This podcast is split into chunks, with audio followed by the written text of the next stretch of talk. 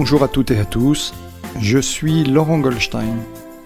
Bienvenue sur Humain, le podcast qui nous invite à partager un moment de la vie de personnalités comme vous, comme moi, comme nous. Tous ont accepté de faire un bout de chemin avec moi pour vous partager durant une heure leur humanité à travers la singularité de leur parcours et de leur chemin de vie. Bonne écoute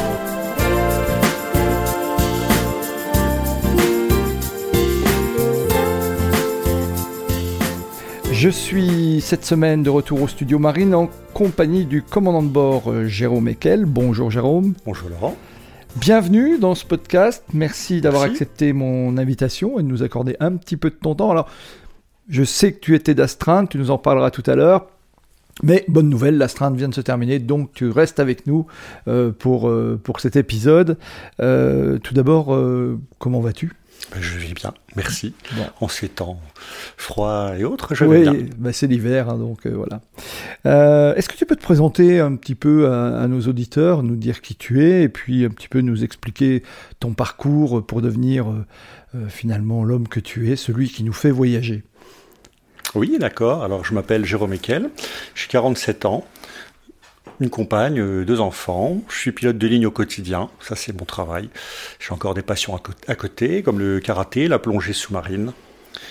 Et on essaye d'allier tout ça au quotidien. Hmm. D'accord. Alors, c'est quoi le métier de commandant de bord euh, Est-ce que tu peux nous en parler un tout petit peu? Et puis d'abord, est-ce qu'il y a une formation? Comment, comment ça t'est venu cette envie de finalement euh, voler?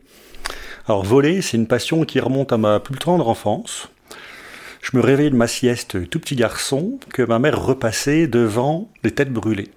Ah, donc c'est Papy Boington, pour ceux qui connaissent, bah qui me vaut d'être pilote de ligne encore à 47 ans. D'accord. Voilà, c'est venu de là en fait. Oui, c'est venu de là. C'était une passion pour l'aviation de chasse pendant toute mon enfance, pas l'aviation de ligne mais les critères médicaux pour être pilote de chasse ne sont pas ceux du civil, pour des raisons euh, notamment du siège éjectable et de la place dans les avions, dans les cockpits d'avions de chasse. Histoire de jambes, De jambes, de taille, de dos, de vue, euh, beaucoup de choses. Voilà, et puis ben, à un moment donné, j'ai compris que je ne pourrais pas faire pilote de chasse, et c'est une rencontre tout à fait fortuite avec un pilote de ligne sur une colline qui m'a mis le pied à l'étrier. Voilà, et j'ai réalisé que ça pouvait être une passion très très belle aussi. Et j'ai fini mes études universitaires, je suis géographe de formation. Et puis euh, ben, je me suis dit d'abord, on va finir ces études-là, ça me fera un premier bagage. Car euh, réussir en aviation, c'est pas évident. Trouver un emploi aujourd'hui, c'est assez difficile. Donc j'ai fini ma première formation, suite à quoi je me suis lancé dans des études de pilote. D'accord. Alors, euh, tu dis une rencontre sur une colline avec un commandant de bord. Euh, c'était un, pilote lui-même ou non c'était quelqu'un C'était un jeune, un jeune copilote qui venait de commencer comme pilote de ligne à l'aéroport de Metz. Et, toi, tu étais à l'époque étudiant Moi, j'étais étudiant. Je faisais voler des planeurs en modèle réduit. Et lui arrivait sur cette colline avec un planeur. Et la chose surprenante, c'est que ce pilote de ligne qui ne savait pas faire voler son avion en modèle réduit, eh bien, je lui ai appris à le faire voler. Et lui, en retour, il m'a mis le pied à l'aviation professionnelle. D'accord. Voilà, c'est un bel échange. Donc, durant tes études, tu as fait, tu étais au bout de ton cycle d'études de géographe, et c'est parallèlement à ça, ou c'est à, l'issue de ce cycle de formation que tu as commencé à, à t'intéresser sérieusement au métier? Alors d'abord, j'ai réfléchi beaucoup, et avec lui. Et puis j'ai commencé à voler. Quand j'ai pris la décision de devenir un jour pilote de ligne, j'ai d'abord décidé de finir mes études. Pendant mes études universitaires, j'ai commencé à voler en aéroclub parce qu'à l'époque, c'était un, c'était une exigence il fallait avoir fait une pilote, une formation, une licence, comme on dit, de pilote privé, et avoir fait un certain nombre d'heures de vol, d'expérience, pour pouvoir rentrer dans une école professionnelle. Les choses aujourd'hui ont changé, les normes sont plus les mêmes. Mais à l'époque, c'était le cas. Donc j'ai commencé à voler à l'aéroclub pendant ma formation universitaire. Avec des Robins, des Jodel ou Oui, Robins, nos bons vieux avions euh, légers français, et ce genre de choses. Donc tu as commencé en fait à, faire une licence euh, de, d'avion léger, c'est ça, ce qu'on disait, c'est ça, euh, oui. qui, te, qui te permettait en fait de l'aviation, euh, voilà, comme on, comme on, pourrait pratiquer en loisir, j'ai envie de dire.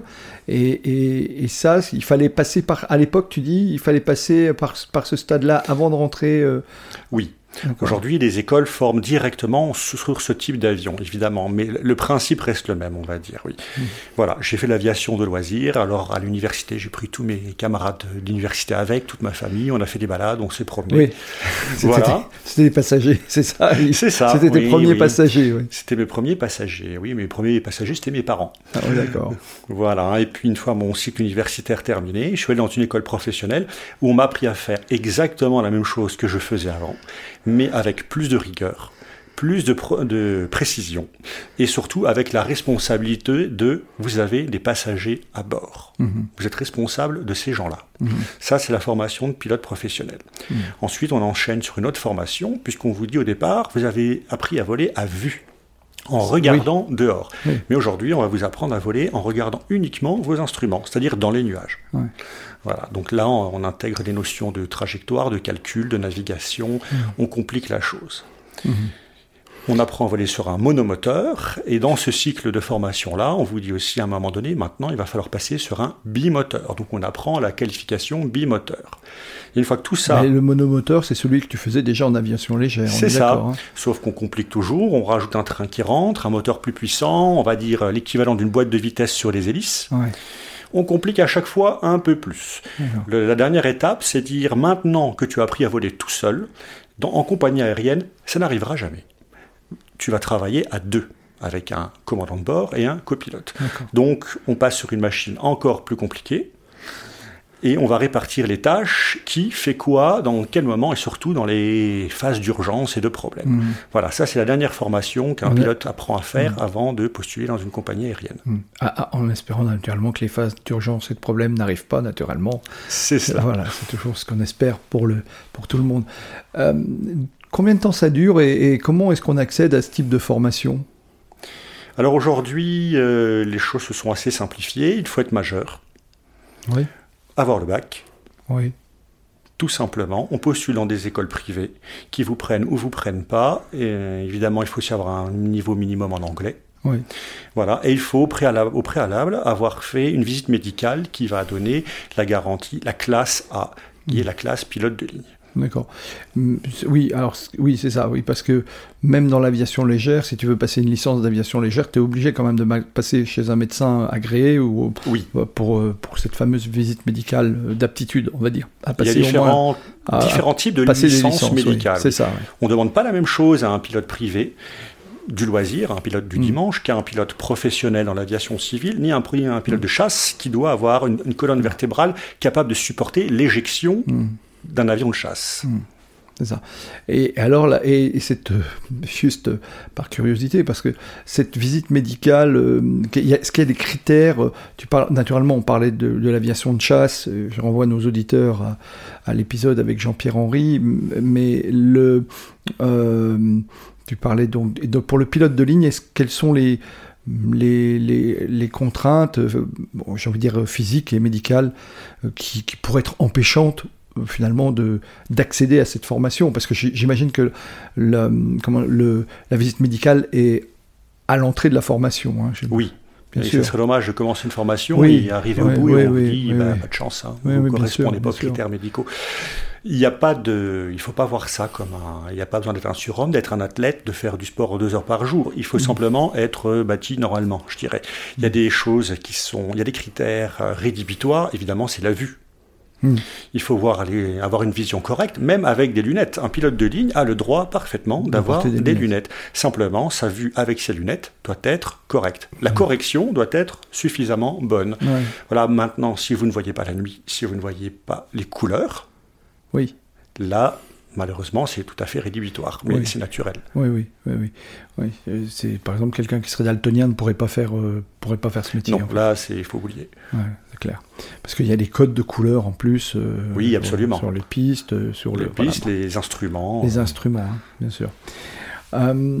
et, combien de temps ça dure cette formation une fois que tu rentres dans, dans, ce type d'école. Je trouve que j'imagine qu'on peut trouver facilement quelqu'un qui nous écouterait, qui serait qui, qui aurait envie d'en faire son métier. Il pourrait trouver assez facilement, j'imagine, euh, le, sur Internet. Euh, oui, ça se trouve. d'accord. Il faut deux ans. D'accord. C'est deux ans de formation. Oui. d'accord. Deux ans.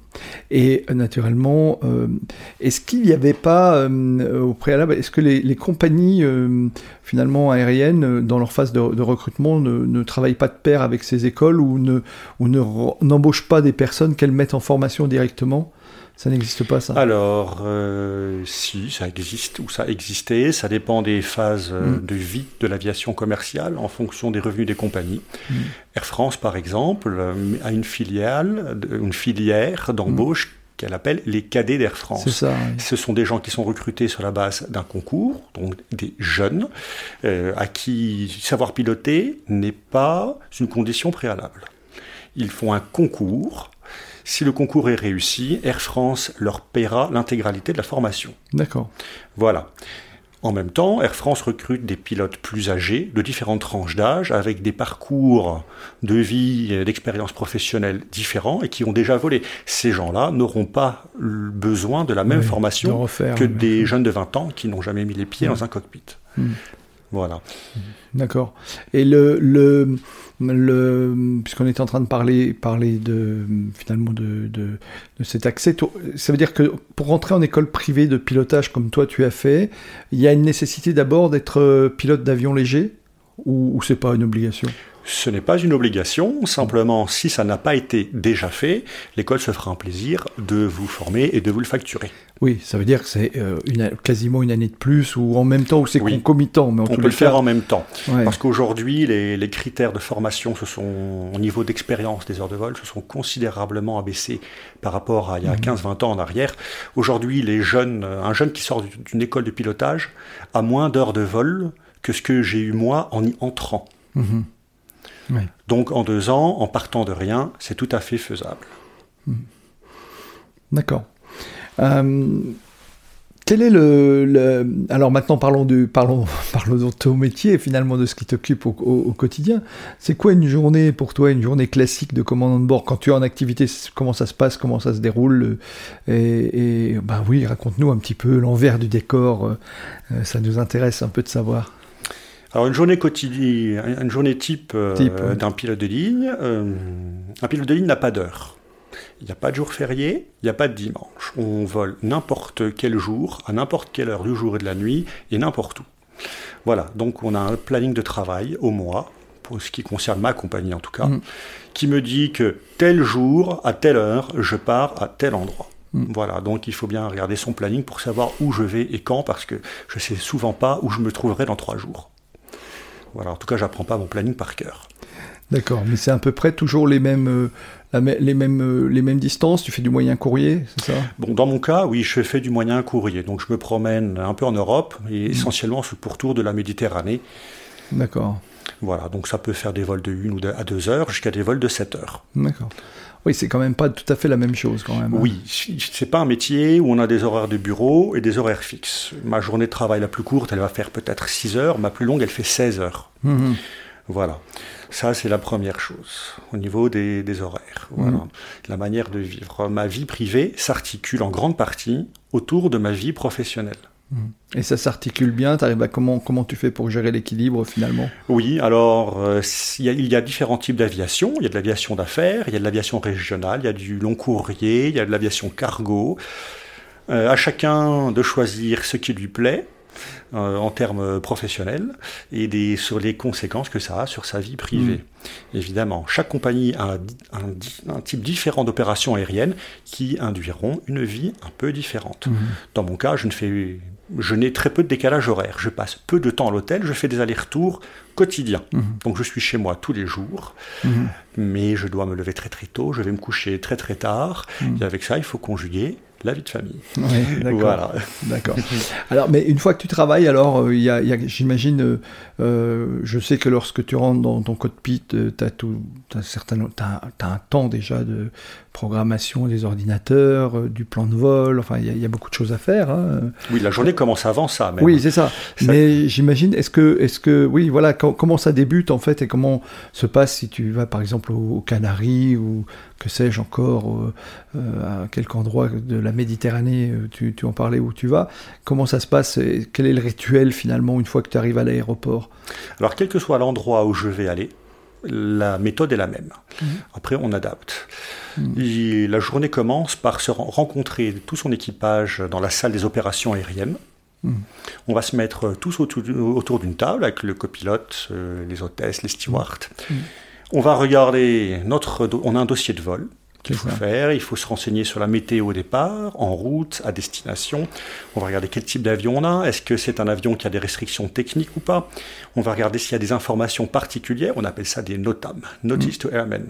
Des informations que le, le système aéronautique nous communique sur l'aéroport de départ, en route, sur l'aéroport d'arrivée, est-ce qu'il y a une piste fermée, par exemple? Mhm. Ça serait bête de partir et trouver porte close.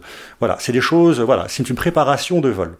Il y a du, on va s'occuper aussi de notre carburant, puisque un vol d'une heure, un vol de 6 heures, ce n'est pas le même carburant. Donc on va choisir tout cela en fonction de la distance, de la météo, euh, des restrictions dans les aéroports. Voilà, c'est la phase de préparation euh, du vol. Mais c'est une phase, j'allais dire, administrative. On est dans une salle d'opération.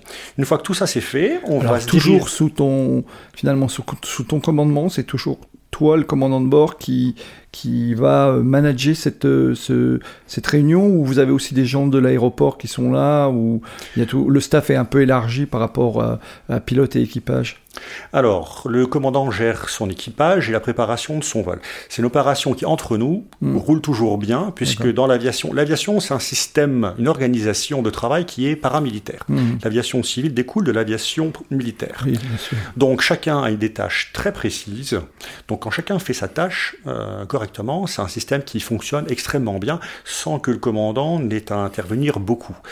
Euh, la cabine, elle est gérée aussi par une chef hôtesse ou un chef steward mhm. qui lui-même va gérer la partie interne en mhm. briefing à, mhm. à, son propre équipage de cabine, on va dire. Voilà. Là-dessus, à côté de ça, on a un service des opérations aériennes qui est là pour nous aider et nous donner des informations. Euh, qui est essentiellement un coordinateur avec euh, les, le, gestionnaire de carburant, la maintenance des avions, les, ce qu'on appelle le catering qui fournit les repas Voilà, on a un autre intermédiaire qui lui nous permet de coordonner toutes ces autres actions dont euh, nous l'équipage avons besoin. D'accord. Voilà, donc une fois que tout ça c'est fait, on peut partir à l'avion. Et à ce moment-là, on va préparer pour nous les pilotes bah, l'extérieur. Le copilote va vous allez sortir. Ah, c'est le copilote cette fois-ci qui fait l'extérieur. Hein, voilà, c'est-à-dire que le, copilote va vérifier autour de l'avion que, tout va bien, qu'il n'y a pas de problème technique sur l'avion. Le, commandant, lui, va vérifier dans les euh, papiers de l'avion que la maintenance a été faite la nuit, que tout est en ordre euh, et signé. Les signatures euh, sont synonymes de responsabilité. Bien sûr. Dans, dans l'aviation, c'est très important, la signature. Et donc, pendant que le copilote prépare dehors, euh, le commandant va commencer à préparer dedans, s'assurer de tout cela. Les hôtesses et les stewards en cabine vont préparer la cabine, euh, les repas, et surtout, parce que dans l'esprit du grand public, c'est les repas. Mais en réalité, ce qui compte le plus, c'est la sécurité. C'est ça. Exactement. J'y serais venu, oui, c'est clair. Et quand tout cela est prêt, nous allons accueillir les passagers et on va embarquer les passagers. Et c'est mm. parti. Alors, quand tu dis c'est parti, il y a quand même tout un travail. Euh, une fois que le copilote remonte euh, avec toi dans le cockpit, vous avez tout un programme. Enfin, euh, tu voles sur quel type d'avion? C'est Sur un Boeing, 737. Ouais, c'est ça. Donc vous avez euh, euh, à rentrer dans l'ordinateur le, nombre de passagers, le, il y a un certain nombre de choses. J'imagine la charge, la l'altitude, le poids, enfin le, le, carburant, c'est ça? Vous, avez tout un temps de programmation comme ça? Oui. Hein. C'est-à-dire qu'on va vérifier déjà tous les systèmes de l'avion, que tout mm. est en ordre. Il y a de l'hydraulique, il y a de l'électricité, le carburant. Bon, je vais pas faire tout le tour des systèmes. Ah bah, mais on a besoin de toute la checklist, ça va aller. Voilà, c'est ça. Mais on fait une checklist après. On n'invente rien. Tout cela, c'est décrit extrêmement précisément par le constructeur de l'avion et par euh, la compagnie aérienne. Hmm. On n'invente rien. On suit des procédures extrêmement détaillées hmm. de vérification de tous les systèmes. Et une fois que tout cela est fait, effectivement, on va programmer l'ordinateur de bord. On va rentrer un, un aéroport de départ, une hmm. route, un aéroport d'arrivée. Euh, des paramètres comme le carburant, le poids, les vitesses au décollage, ce qu'on va appeler de manière globale les performances. C'est ça. Voilà. D'accord. À partir de là, euh, vous partez, vous enfin voilà, le, les passagers ont embarqué, tout est tout est en ordre. Et là, on est, là, on est parti, c'est ça? C'est-à-dire, en fait, vous êtes. Euh, on ferme les portes. ouais, on ferme d'abord les portes, c'est ça? C'est cela. On s'assure que toute la documentation nécessaire qui doit rester sur place reste sur place, que ce soit papier ou électronique, puisqu'aujourd'hui on est passé au document électronique hein, dans l'aviation. Voilà, on s'assure que tous les passagers soient à bord, on fait un décompte, c'est important de savoir que sur notre feuille de masse et centrage, s'il y a marqué 180 passagers, il faut vraiment les avoir à bord. Il ne faut pas qu'on en ait oublié un, ou qu'on en ait un en trop, ça, ça serait aussi un problème. Voilà, donc on vérifie que tout le monde est à bord, que les portes de la soute sont fermées, qu'on a tous les bagages nécessaires. Une fois que tout cela est prêt, on demande l'autorisation et on va procéder à la mise en route des moteurs et on va partir. D'accord. Et là, donc, on, est d'accord, vous communiquez encore, vous êtes encore en communication avec euh, la personne qui va repousser en bas, c'est ça? Oui. Vous avez une communication. C'est l'aéroport euh, qui, encore là, va dire on, on, repousse, on est prêt à repousser, c'est ça qui vous donne ce type d'information ou c'est vous qui dites OK, pour nous, on est bon et on peut y aller, c'est ça? C'est ça. Sur un aéroport, personne ne se déplace sans autorisation ou sans communication. C'est ça, oui. toujours ah, une raison de sécurité. Donc, quand nous, nous sommes prêts à mettre les moteurs en route et à se déplacer, effectivement, nous demandons l'autorisation à la tour de contrôle sur une fréquence bien précise.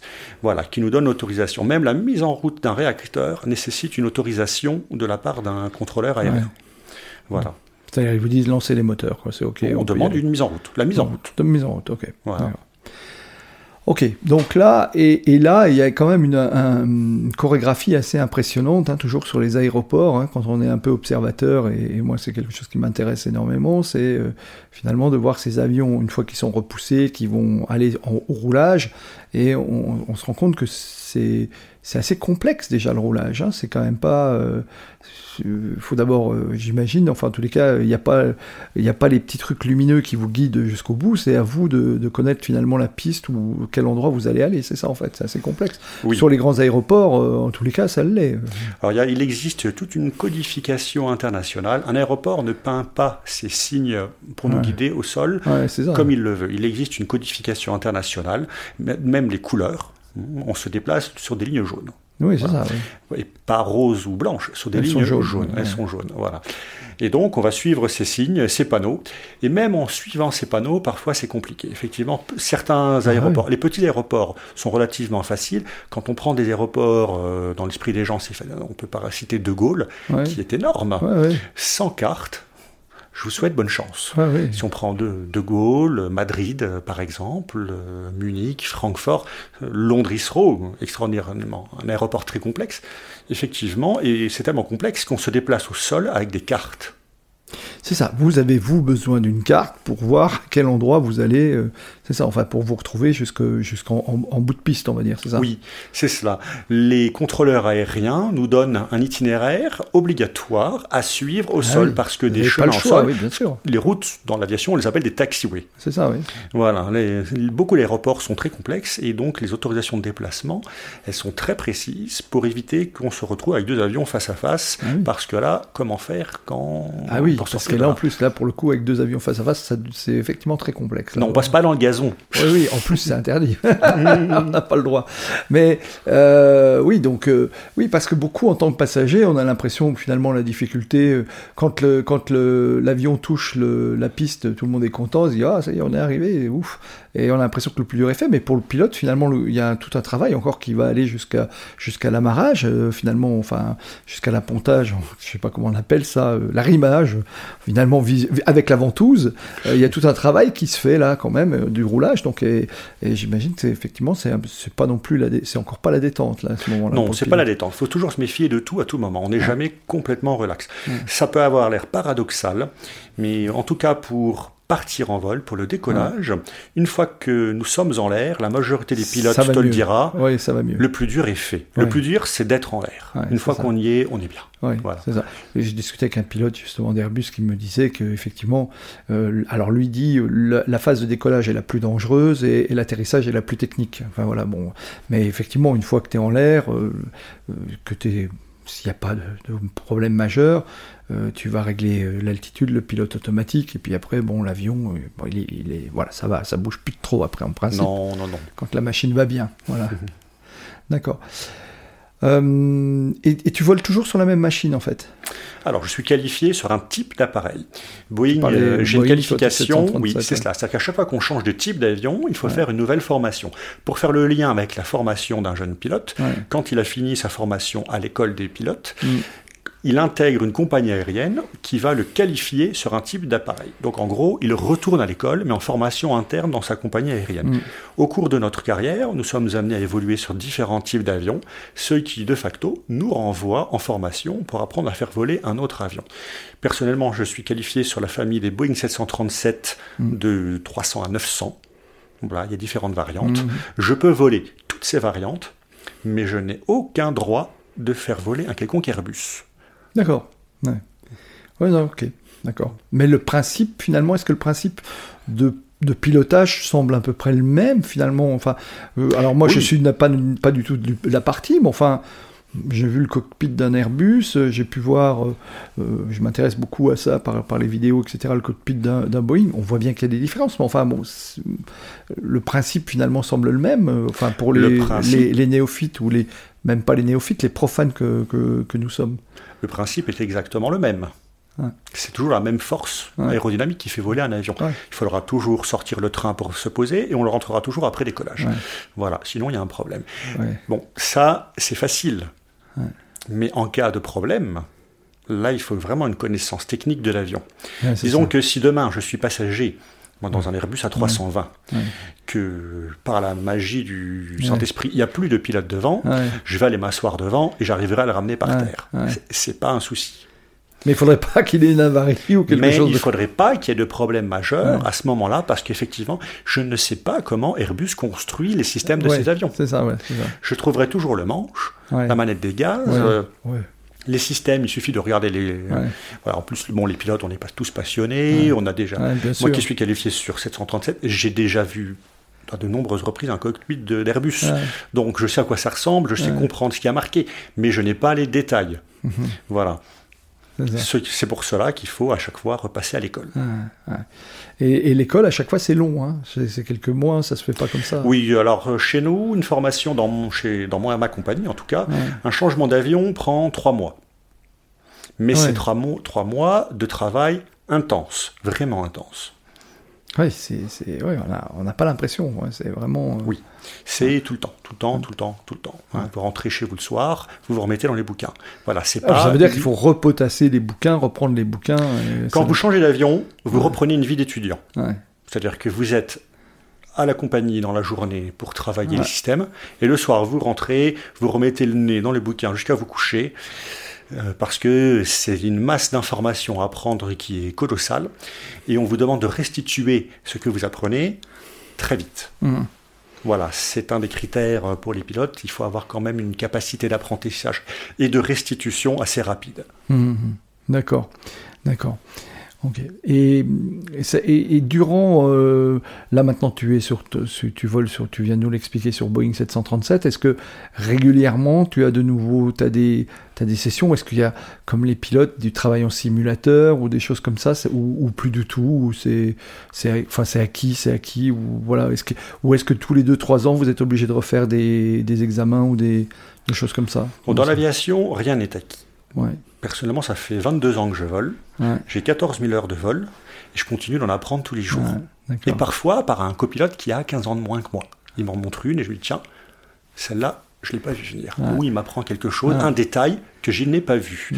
Donc euh, on en apprend tous les jours. Il faut avoir toujours cette modestie de se dire euh, oui, euh, je peux toujours apprendre et de toute façon, nous devons toujours apprendre mm. jusqu'au bout. Voilà. Ensuite, la formation, elle est obligatoire, c'est la loi. Euh, nous allons au simulateur deux fois par an. D'accord.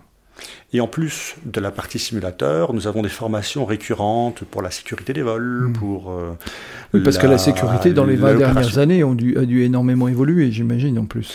Ah oui, oui, oui, la sécurité des vols, euh, si on regarde avant septembre 2001 et après, c'est un monde d'écart. Effectivement. Bon, on parle de sécurité au sens, voilà, danger, risque, etc. De ce point de vue-là, comme le 11 septembre, on parle aussi de la sécurité technique du vol de l'avion en lui-même. C'est l'objet de cours, de formations différentes. On va faire une formation sur les marchandises dangereuses parce que c'est pas tout transporter des batteries au lithium-ion. Tout le monde aujourd'hui a des batteries sur soi, mais il y a un risque avec des batteries.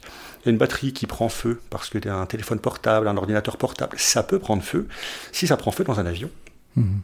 Ça pose un vrai problème, un vrai problème. C'est pour cela qu'il y a des formations. Donc nous allons en formation pour les marchandises dangereuses, mais aussi pour la lutte incendie. Ça, c'est les membres d'équipage, ça, veut dire les, les, personnels de cabine, en fait. Hein. On appelle sécurité cabine, hein. d'accord Tout le monde. Ah oui, d'accord. Le personnel de cabine comme le personnel du cockpit. Parce que le personnel de cabine, c'est vraiment des gens qui sont là euh, pour la sécurité et, pas uniquement pour euh, servir euh, la bouteille d'eau ou le repas, on est bien d'accord. Non, non, le café et le plateau repas, c'est la face émergée de l'iceberg. Oui, c'est ça, c'est la petite phase. Mais la phase c'est quand tout va bien, ouais, c'est ça. C'est ça, c'est la sécurité de l'avion dans la partie cabine, parce que moi, au cockpit, je ne peux pas voir tout ce qui se passe en cabine. Bien sûr. Et euh, je ne suis pas autorisé même à me lever, à quitter mon, cockpit pour aller réparer une ceinture de sécurité qui ne marche pas. On est d'accord. Voilà, donc les, le personnel de cabine reçoit une formation de sécurité des vols pour cela, pour, euh, pour alors, une formation médicale, etc. Ah oui,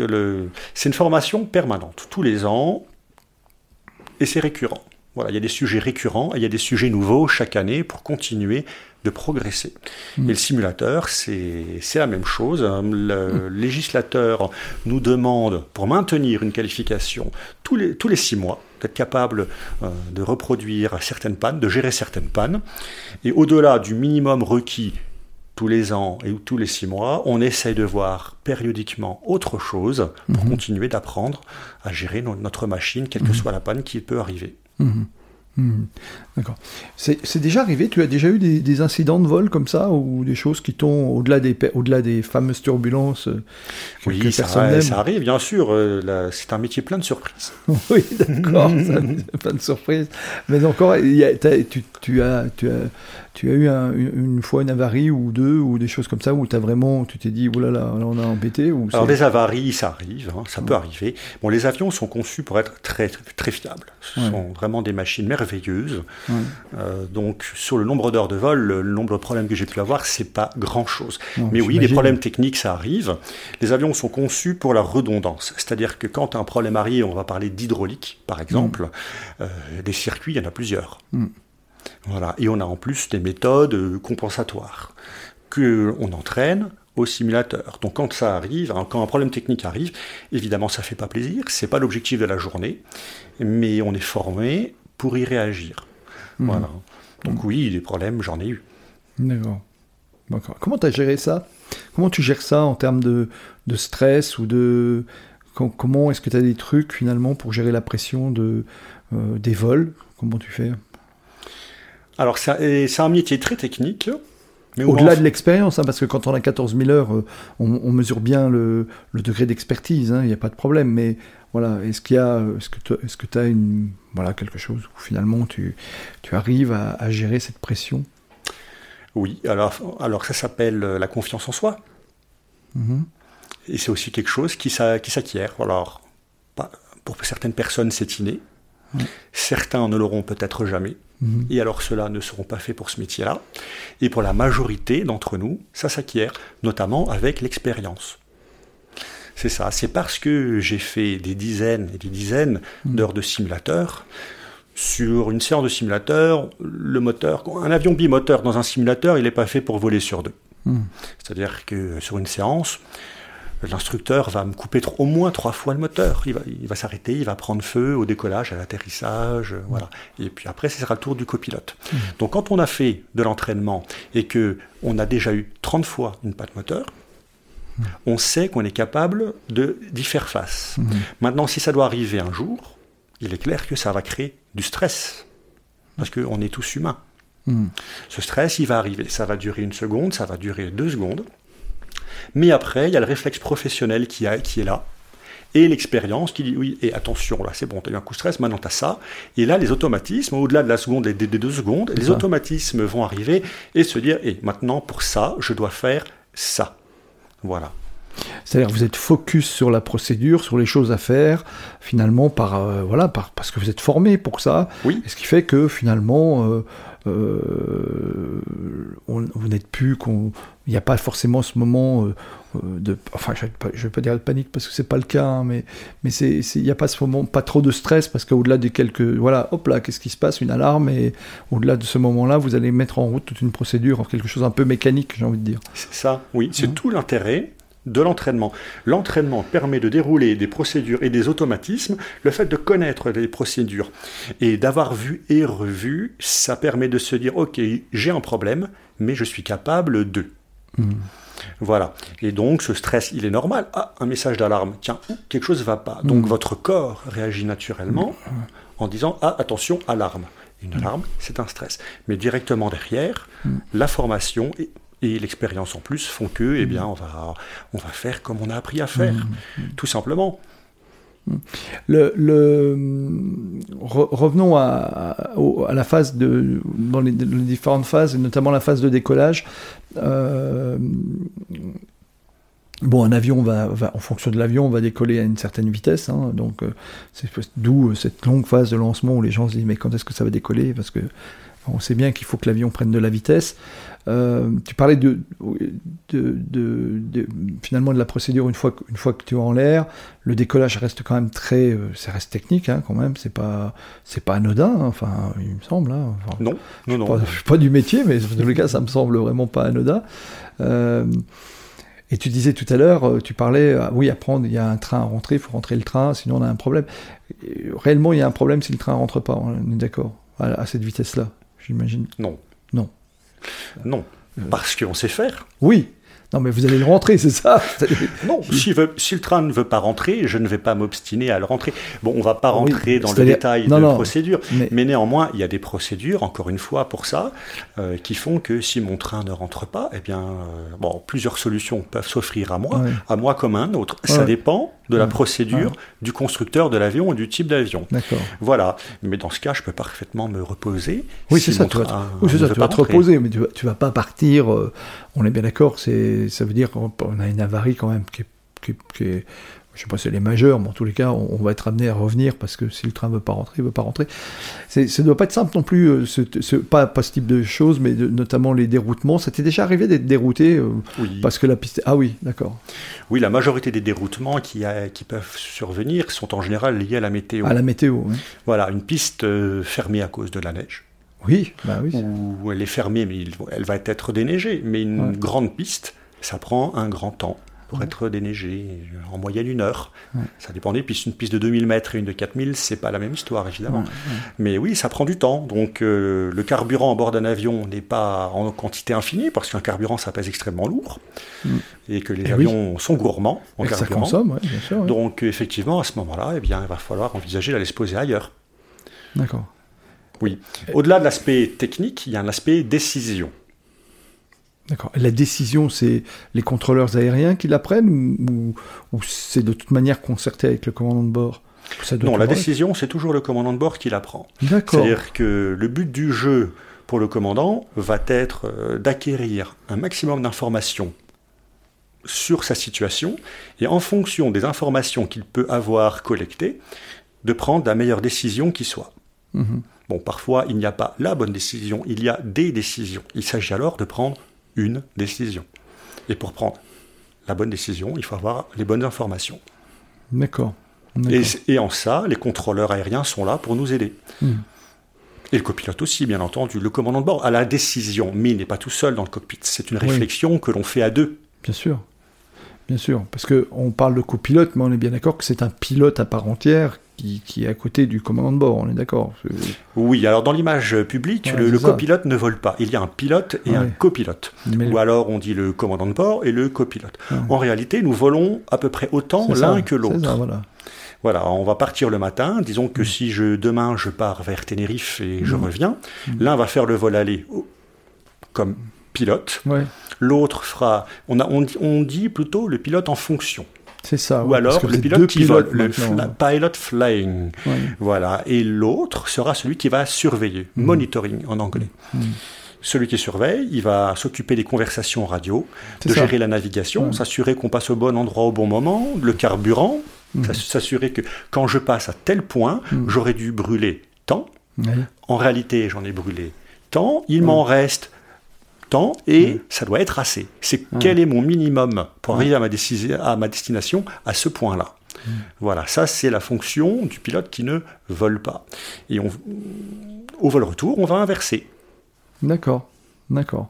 Oui, donc on a vraiment deux pilotes. Alors il n'y a plus avant ce qu'il y avait dans les avions. Euh, il y a une quarantaine d'années en arrière, il y avait le radio, il y avait le mécano, tout ça c'est terminé, vous êtes plus que deux dans le cockpit maintenant. Tout ça c'est terminé. Tous ces métiers-là de euh, radio et d'ingénieur euh, mécanicien navigant ont disparu à cause de la technologie. Les avions sont devenus tellement plus automatisés et avec des systèmes, avec des interactions homme-machine mm. facilitées qui font que aujourd'hui deux pilotes dans un avion ça suffit. Mhm. D'accord. Mm. C'est difficile d'imaginer que demain il n'y en aura plus qu'un? Alors c'est difficile, pas tant que ça, euh, en tout cas pour les compagnies aériennes, parce que les compagnies aériennes, un pilote en moins, c'est un salaire en moins à payer. J'ai bien compris. Oui. Donc euh, il y a déjà une grande compagnie aérienne asiatique qui travaille en partenariat avec Airbus pour imaginer la faisabilité d'un vol long courrier avec un seul pilote à bord. Bon, j'espère que je serai retraité à ce moment-là. Oui, c'est quand même un stress euh, supplémentaire finalement. Euh, parce que, oui. C'est des questions qui se posent pour l'avenir de l'aviation commerciale. Il y a quelque chose d'éthique aussi par rapport à ça aussi, Oui, il y, a, de l'éthique, il y a, il y a du psychologique beaucoup en réalité. Hmm. On fait aujourd'hui voler des drones. C'est vrai. Les armées de l'air du monde entier aujourd'hui utilisent des drones pour faire mm. de la reconnaissance, de l'acquisition d'images et de l'attaque. Donc si on mm. est capable de faire voler un avion de, un, drone militaire, pourquoi pas imaginer un avion sans pilote? Euh, après, le psychologique, là, effectivement. L'argument de certains pour aller vers une aviation sans pilote, c'est que dans le, quand on regarde l'accidentologie de l'aviation civile, 70% des erreurs sont des erreurs humaines. Ou des accidents plutôt, mm. sont liés à des erreurs humaines. Effectivement. Maintenant, est-ce qu'un ordinateur sera toujours capable d'envisager tous les scénarios mm. Ça, c'est une vraie question. Alors peut-être que les mm. fans de l'intelligence artificielle vous répondront que c'est possible. Euh, moi, en, l'état des choses et de mes 14 000 heures de vol, euh, j'en découvre tous les jours. Donc je suis encore pas convaincu que pour l'instant, on est capable de le faire. Gardons nos pilotes. Oui, bien sûr. Les, Oui, c'est vrai que l'avenir, on ne sait pas effectivement ce que l'avenir nous réserve. On arrivera bientôt à avoir les voitures autonomes aussi, donc euh, finalement, oui. D'accord. Après, effectivement, il y, a une, autre dimension, c'est la dimension psychologique. Euh, je, peux imaginer que les. Euh... est-ce que, est que tu accueilles les, passagers euh, comme on peut voir de temps en temps quand les gens rentrent dans l'avion? Est-ce que tu es des fois, tu sors du cockpit pour dire bonjour ou dire au revoir Ça arrive ou pas ça? Ça m'arrive. C'est pas une procédure, c'est pas requis par ma compagnie. Ça dépend des compagnies, encore une fois. Ah oui, parce que des compagnies où c'est requis, c'est ça Certaines le demandent, d'autres pas. personnellement, je le ferai si j'ai le temps. D'accord. C'est-à-dire que si, si je suis prêt, tout est prêt, et à ce moment-là, peut-être oui, je, je vais le faire, ou je peux dire au revoir, ça dépend des, des situations, oui, bien entendu. D'accord, d'accord. Une fois que tu atterri, une fois que vous atterrissez, parce que c'est souvent, euh, tu, tu, le disais, tes journées peuvent, euh, peuvent varier entre 6 heures et, 16 heures, ou euh, une fois que tu as atterri, tu restes de toute manière dans le cockpit, toi, tu, parce qu'il faut repréparer l'avion au, retour, c'est ça en fait, souvent? Oui. Alors quand j'arrive à, à destination, pas quand je rentre à mon aéroport de départ, mais à mm. destination, Là encore, il y a un balai euh, très organisé qui va avoir lieu avec le personnel. D'abord, il faut débarquer les passagers, ce qui prend déjà un certain temps. Un avion de 10 places, c'est pas un avion de 200 places ou 300 places. C'est clair. Voilà. Une fois que les passagers seront débarqués, il va falloir reconditionner l'avion. Mm. En cabine, il s'agit de nettoyer. Bien sûr. De refaire des vérifications de sécurité. Bien sûr. Voilà, il va falloir euh, refaire le on appelle ça le tour de l'avion, hein, la visite extérieure de l'avion, pour être sûr qu'on n'a pas perdu un morceau sans s'en À de nouveau, c'est-à-dire le copilote redescend et va faire le tour de l'avion. Oui, après chaque vol, le copilote refait le tour pour s'assurer que tout est toujours en ordre. Absolument, mais il va aussi gérer le carburant. Oui puisqu'on va, on va reprendre euh, ah du carburant. Voilà, le commandant, lui, va rester dans l'avion, il va s'occuper. En fait, le commandant va plus gérer le système, la chose dans sa globalité, mhm. s'assurer que ça fonctionne bien, parce que les escales ne sont pas longues. Mhm. Dans l'esprit des gens, quand on arrive à Tenerife, on, nous finissons au bord de la piscine avec euh, le, personnel de cabine, avec un whisky et un cigare. Ce n'est que dans les films.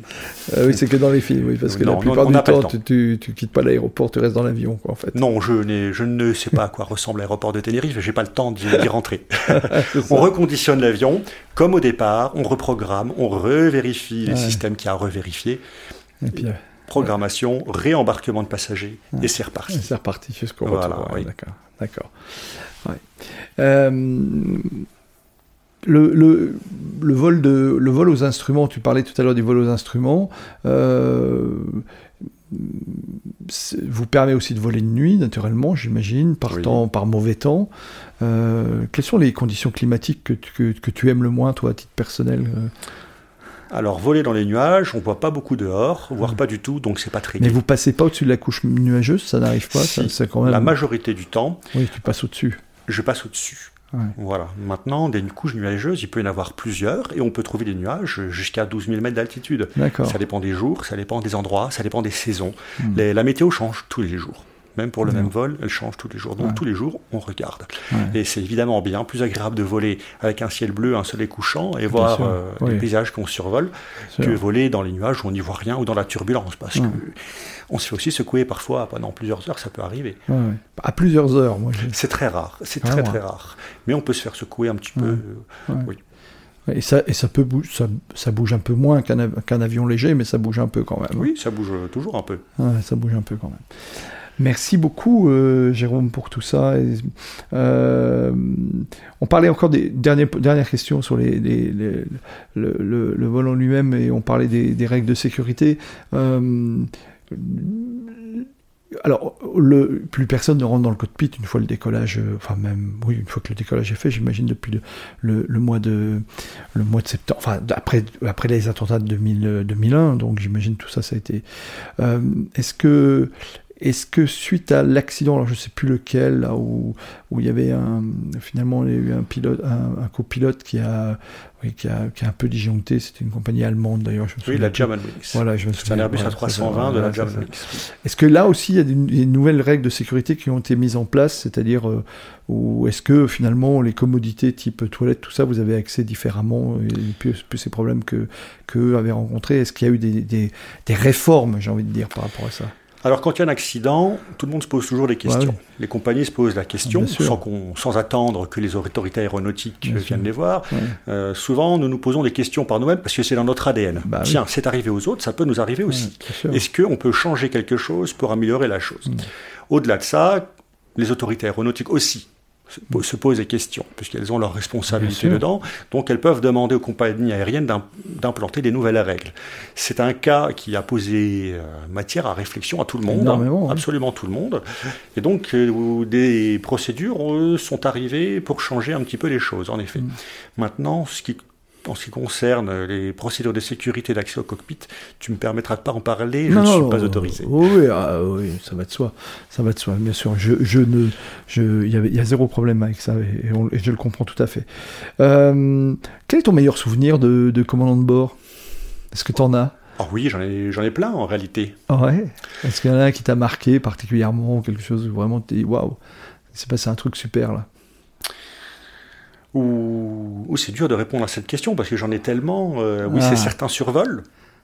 Oui, euh, c'est certains survols. Euh, la première fois que j'ai volé au-dessus de l'Afrique, la première fois que j'ai vu le Nil, voler au-dessus du désert, pour moi c'était c'était quelque chose de grandiose. Voler, oui, voir les dunes, les pyramides vues d'en haut le Nil arrivé. Euh, oui, j'ai un souvenir absolument fantastique de me poser en Égypte, à Sharm el-Sheikh, au coucher du soleil, donc avec euh, le Sinaï, c'est un, aéroport qui, qui, donne sur la mer Rouge, non Oui, comme ça?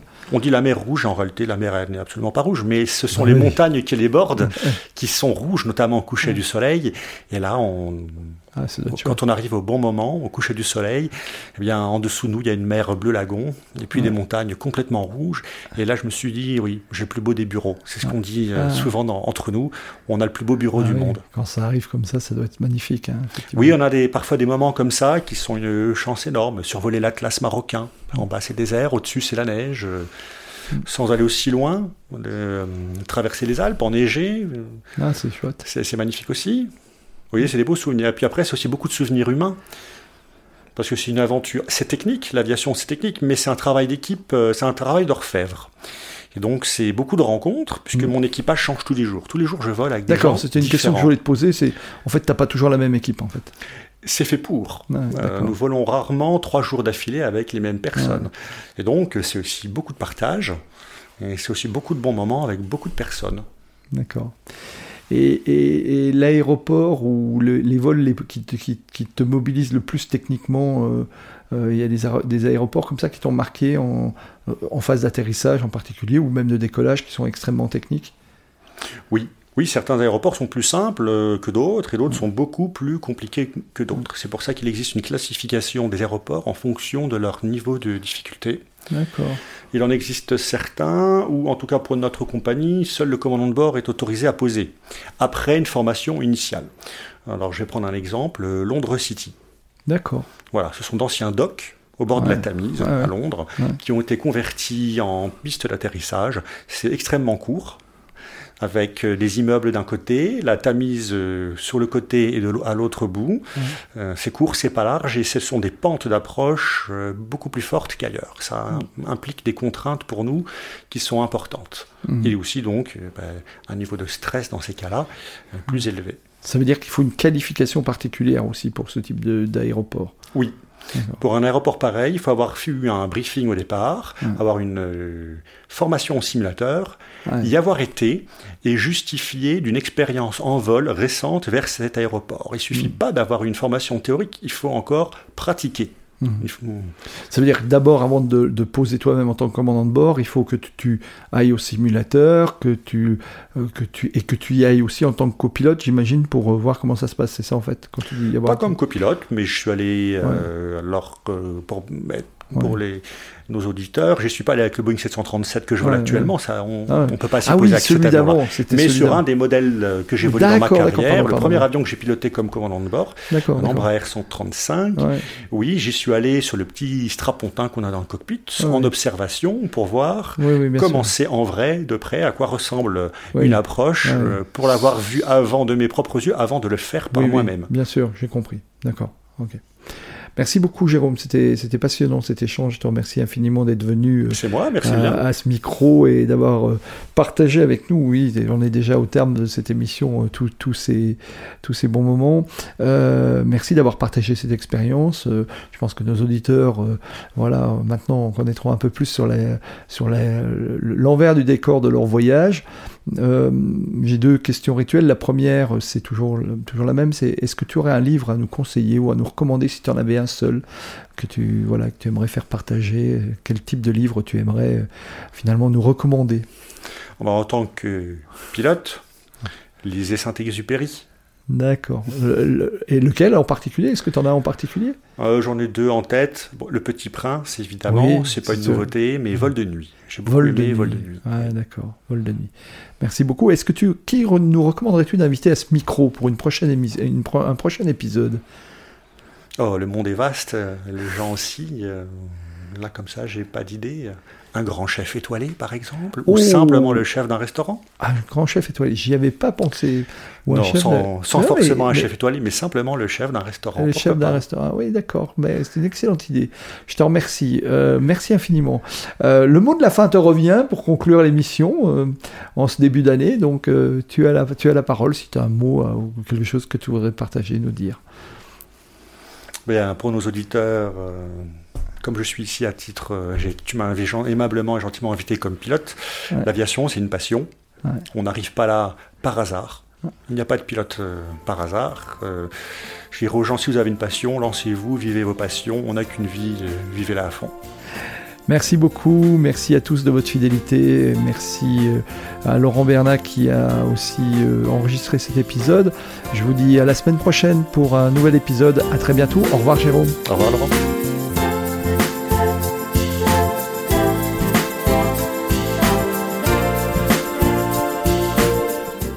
Merci d'avoir écouté cet épisode jusqu'au bout.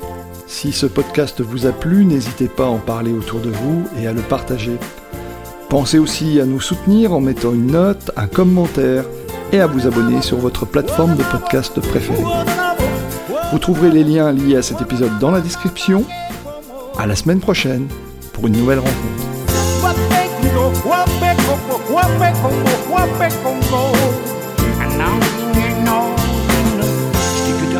could have